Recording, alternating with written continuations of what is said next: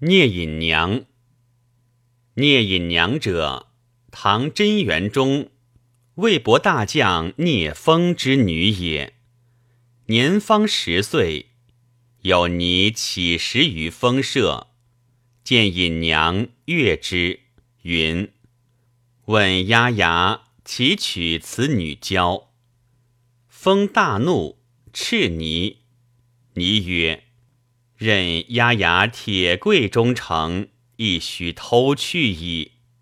即夜，果失隐娘所向。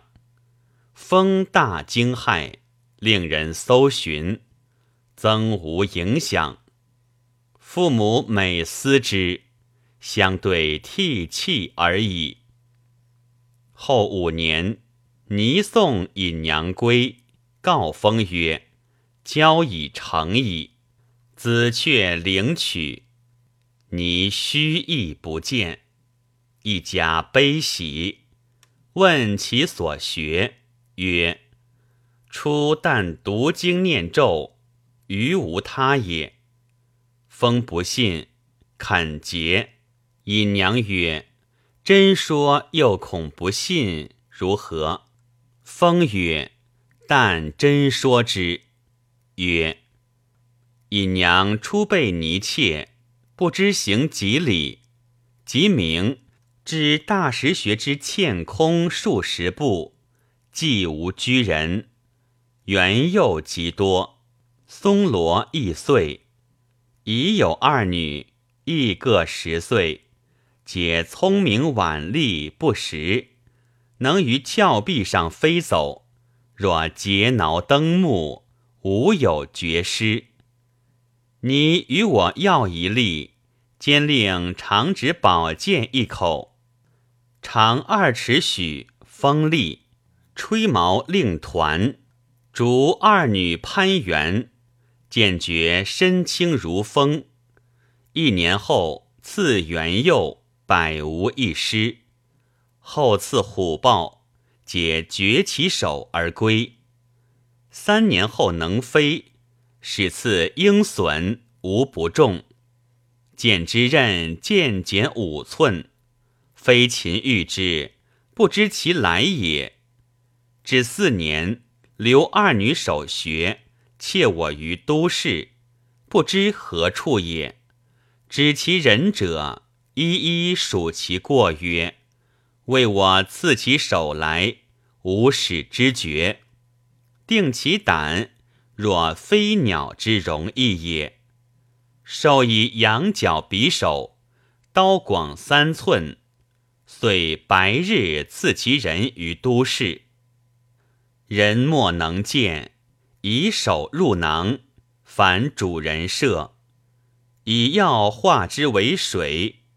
五年，又曰：某大辽有罪，无故害人若干。夜可入其室，绝其手来；又携匕首入室，渡其门隙，无有障碍。伏之梁上，至明，持得其手而归。倪大怒曰：“何太晚如是？”某云：“见前人戏弄一儿可爱，未忍便下手。”倪叱曰。以后遇此辈，先断其所爱，然后绝之。某拜谢。倪曰：“吾为汝开脑后藏匕首，而无所伤，用即抽之。”曰：“汝术已成，可归家。”遂送还。云后二十年方可一见。封闻语甚惧，后遇夜即失踪，即明而返。封已不敢诘之，因兹亦不甚怜爱。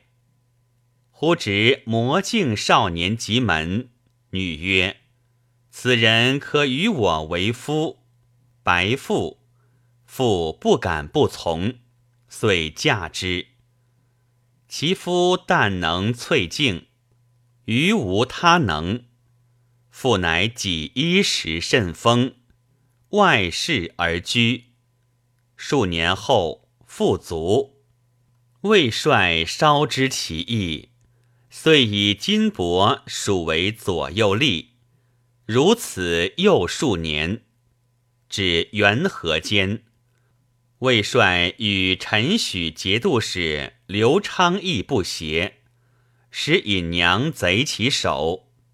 尹娘辞帅之许，刘能神算，已知其来，召魏将，令来日早至城北，后一丈夫一女子，各跨白黑卫，至门，欲有阙前造夫，夫以弓弹之，不中。妻夺夫旦，一玩而必却者。一之云：“吾欲相见，故远相之迎也。”牙将受约束，欲之。引娘夫妻曰：“刘仆夜果神人，不然者何以动吾也？愿见刘公。”刘烙之。引娘夫妻拜曰：“何复仆射万死？”刘曰：“不然，各亲其主，人之常事。为今与许何异？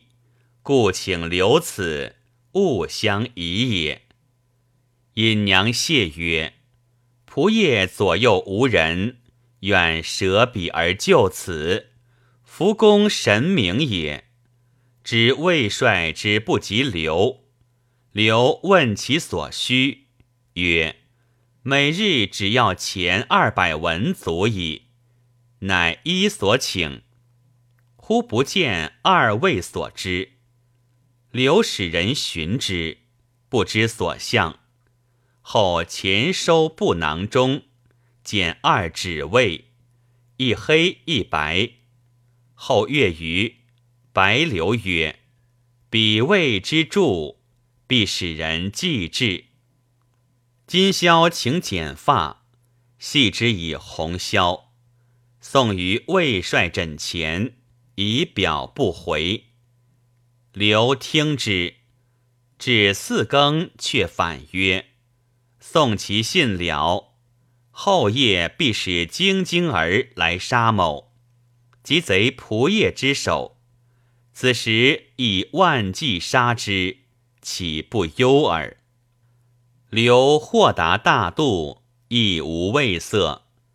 是夜明烛，半宵之后，果有二番子，一红一白，飘飘然如香积于床似鱼。良久，见一人自空而薄，伸手一触，引娘一出曰：“晶晶儿已毕，夜出于堂之下。”以药化为水，毛发不存矣。尹娘曰：“后夜当使妙手空空而祭之。空空而之神术，人莫能窥其用，鬼莫得逆其踪。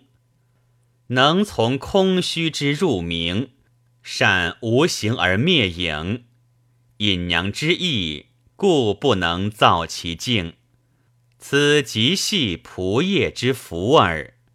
但以于田玉、周其景，拥以亲，隐娘当化为灭蒙，潜入仆业长中听寺，其余无逃避处。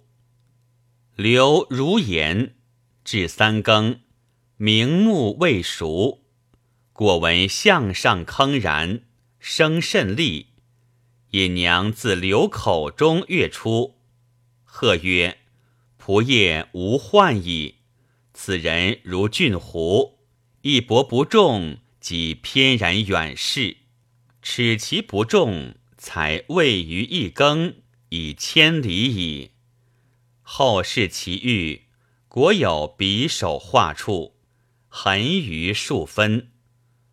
自此，刘转后礼之。”自元和八年，刘自许入晋，尹娘不愿从焉，云：“自此寻山水，访智人，但岂以虚己与其夫？”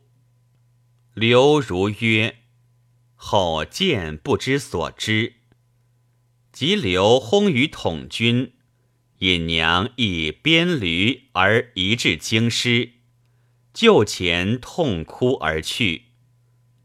开成年，昌邑子纵除灵州刺史，治蜀栈道，遇尹娘，貌若当时，甚喜相见。